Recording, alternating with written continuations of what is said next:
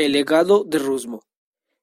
Eh, Rusmo, él se identificaba con la tierra, que para él era un país complicado, dividido en comunidades, poseyendo valores y peculiaridades, en donde pertenecer para él es formar parte. Su rol ya está definido, reconocer nuestros símbolos, los códigos y lo que compartimos.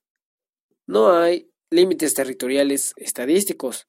Las redes sociales y comunidades virtuales poseen un lenguaje propio que caracteriza a quien lo usa, pero esto puede crear desconexión con el mundo real y en la sociedad.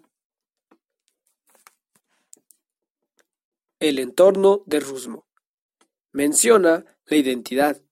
Esta es un fenómeno que surge de la dialéctica entre el individuo y la sociedad. La red es una forma de control, dejando al individuo a merced de sus intereses. La identidad virtual se sustenta sobre pilares de unidad y alineación más que de emancipación.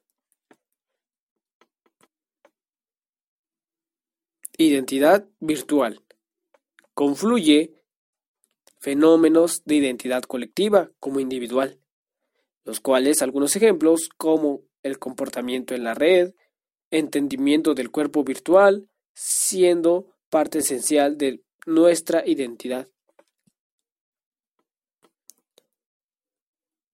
La identidad virtual y los comportamientos en la red.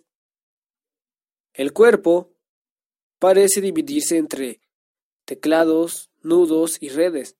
Se localiza principalmente en los límites entre la persona y la máquina. Identidad. Fruto de nuestras experiencias en el mundo, dejando huellas corporales.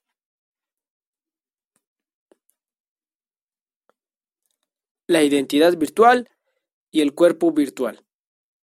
El cuerpo virtual tiende a ser no humano, apropiándose de características corporales que no le pertenecen.